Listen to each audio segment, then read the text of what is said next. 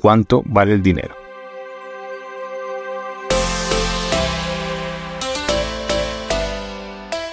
Bienvenido a este episodio donde vamos a hablar un poco sobre el tema de cuánto vale realmente el dinero, qué es lo que le da el valor al dinero. Y es importante entender que el valor del dinero, de cualquier tipo de dinero, de cualquier tipo de medio de intercambio que usamos los humanos, es totalmente subjetivo. Es solo una referencia mental que nos permite intercambiar bienes y servicios con otra persona.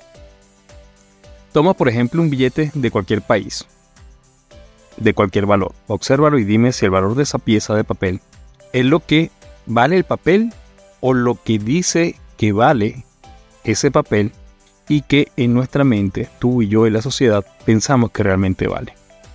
Un billete de un dólar, de 50 euros, de 10 mil pesos, de 10 bolívares, están hechos, el papel moneda, en papel. ¿Realmente ese papel vale lo que, lo que pensamos que vale o asumimos que vale por lo que está impreso en el papel?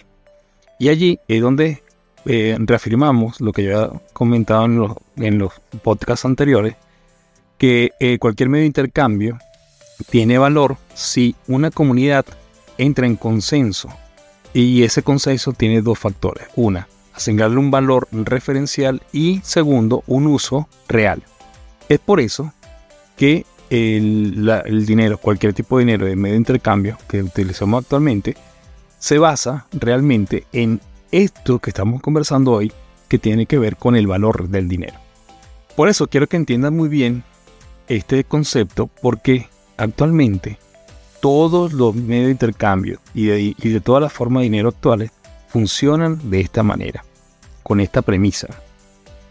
Una vez que entiendes este punto, y así fue que me pasó a mí, una vez que entendí este punto, logré ver cómo el valor del dinero está influenciado y puede ser manipulado por múltiples factores y actores. Es por eso que podemos ver países donde el dinero no vale donde el dinero vale mucho o donde tipo, diferentes tipos de dinero como las criptomonedas pueden tener un valor referencial diferente en diferentes partes del mundo o situaciones. Entonces, una vez que entendemos este punto, y quería tocarlo antes de entrar en el, tema de, en las siguientes partes de la historia del dinero que estamos tratando en este podcast, quería que tuvieras claro muy bien este concepto. Todos los medios de intercambio tienen un valor referencial mental y subjetivo. Bueno, esto es por, todo por hoy. Espero que esta pequeña reflexión, información, te sirva para eh, ver de una perspectiva diferente cómo manejamos el dinero y sobre todo que te sirva para eh, poder entender el mundo actual. Te invito a que formes parte de nuestra comunidad y que podamos conocerte y acompañarte.